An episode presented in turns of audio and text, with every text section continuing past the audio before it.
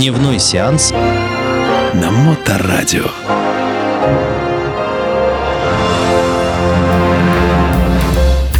Приветствую вас, мои дорогие братушаты и сестручи. С вами Дмитрий Колумбас и программа «Дневной сеанс». И сегодня мы с вами поговорим о Мелли Гибсоне, о бунтаре, о занозе э, в одном месте э, Голливуда, как говорят о нем, потому что Мел Гибсон отличался очень крутым нравом, предрасположенностью к употреблению спиртных напитков, очень э, был религиозен, несмотря на то, что в его кинокарьере есть фильм, который вызвал бурю отрицательных эмоций, а это именно фильм «Страсти Христовы». Ну, об этом чуть-чуть попозже, а начнем мы с того, с чего и начал сам Мел Гибсон, который считается как бы вроде как бы австралийским актером, но на самом деле он переехал в Австралию с Соединенных Штатов Америки для того, чтобы его отец расширял свой бизнес, и почему-то именно Австралия была выбрана для этого – и Мел Гибсон э, в раннем возрасте был увезен туда, в страну кенгуру, коал и ядовитой живности.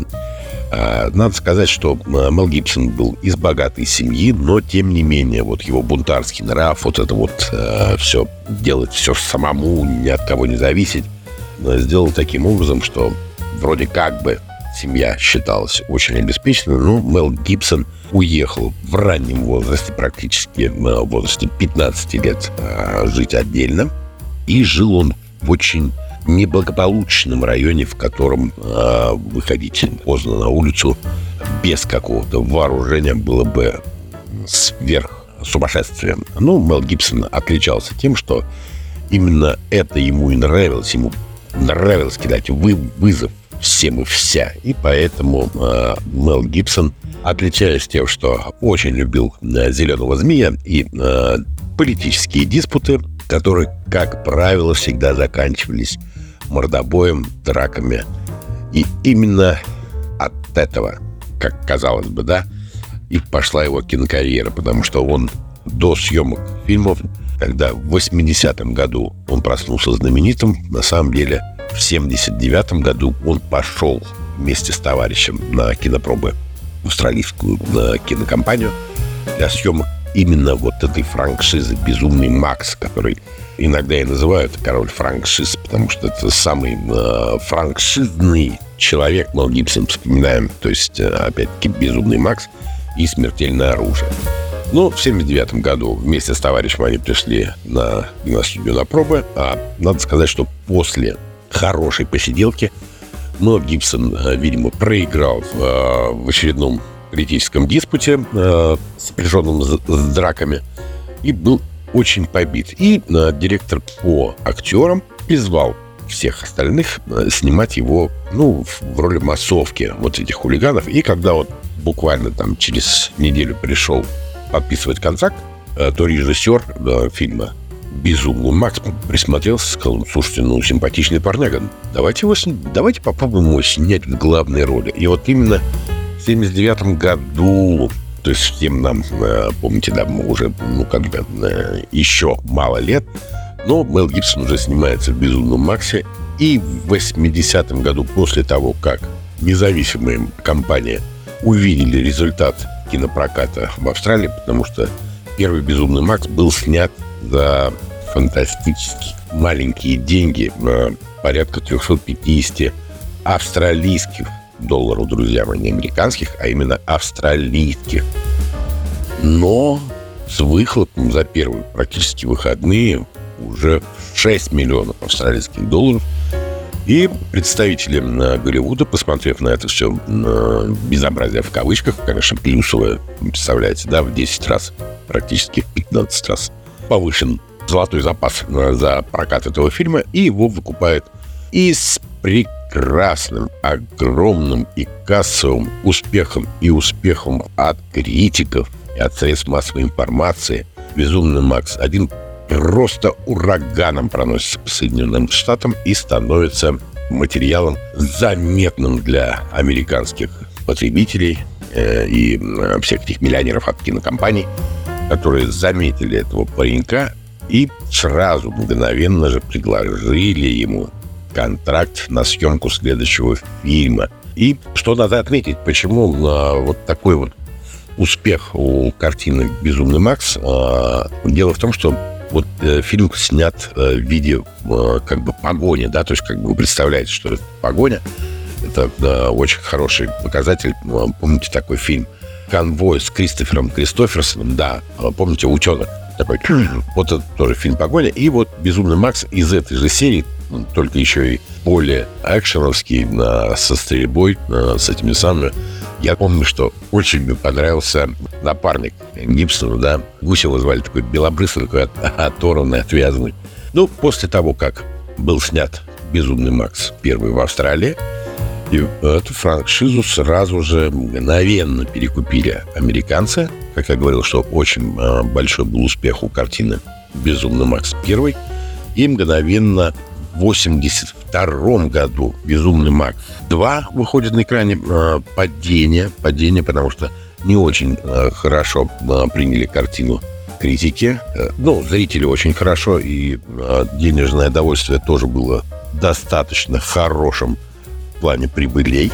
И фильм заработал при вложении, да, уже в 2 миллиона американских долларов, фильм заработал порядка 45 миллионов долларов, и, соответственно, все сразу закричали, вот он, новый, так сказать, наш супергерой, да.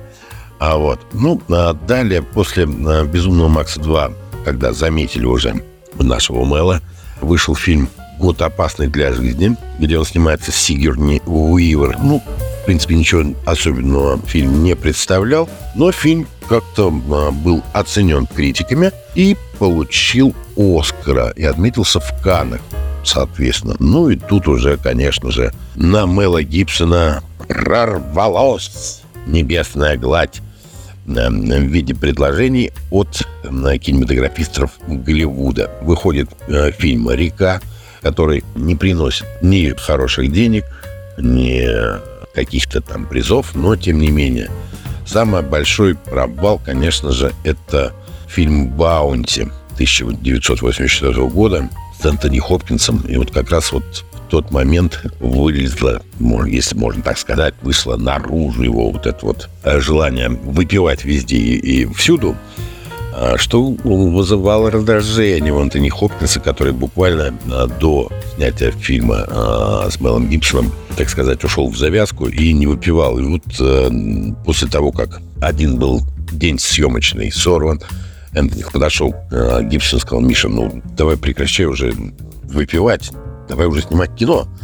Вот. Ну, Мел Гибсон с уважением, конечно, отнесся к метру э, кинематографа и э, сказал, что ну, больше шести бутылок пива выпивать я не буду. Ну, собственно говоря, на том и сошлись, но э, после того, как фильм вышел, э, режиссер очень переживал за то, что э, съемки будут сорваны, но, тем не менее, фильм вышел.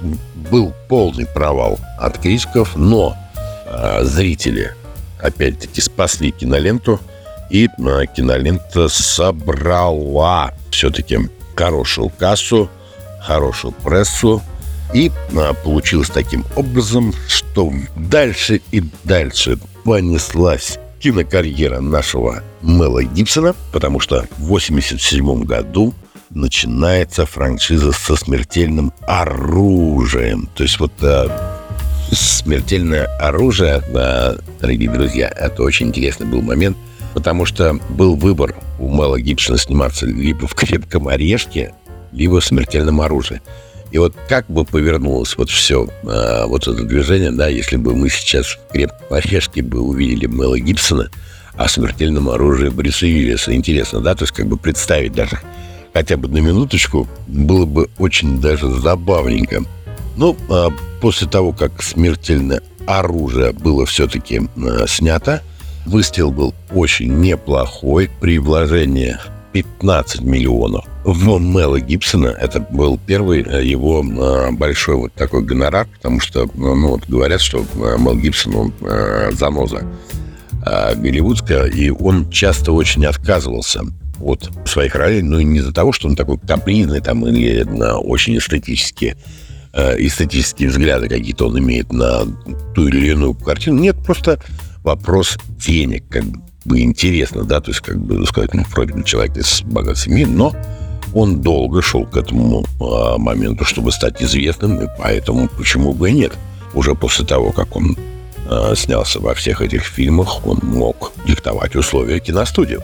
Но об этом, дорогие друзья, мы с вами будем говорить в следующей программе, потому что не вставить нам Мэла Гибсона в одну программу – это будет серия программ о Мэле Гибсоне. А на посмотреть, дорогие друзья, я рекомендую вам посмотреть «Смертельное оружие», а на пересмотреть первую часть «Безумного Макса». Было бы очень неплохо в выходные поваляться и посмотреть прекрасного, брутального и очень популярного героя Мел Гибсона.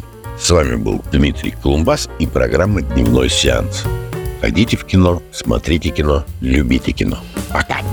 Дневной сеанс на Моторадио.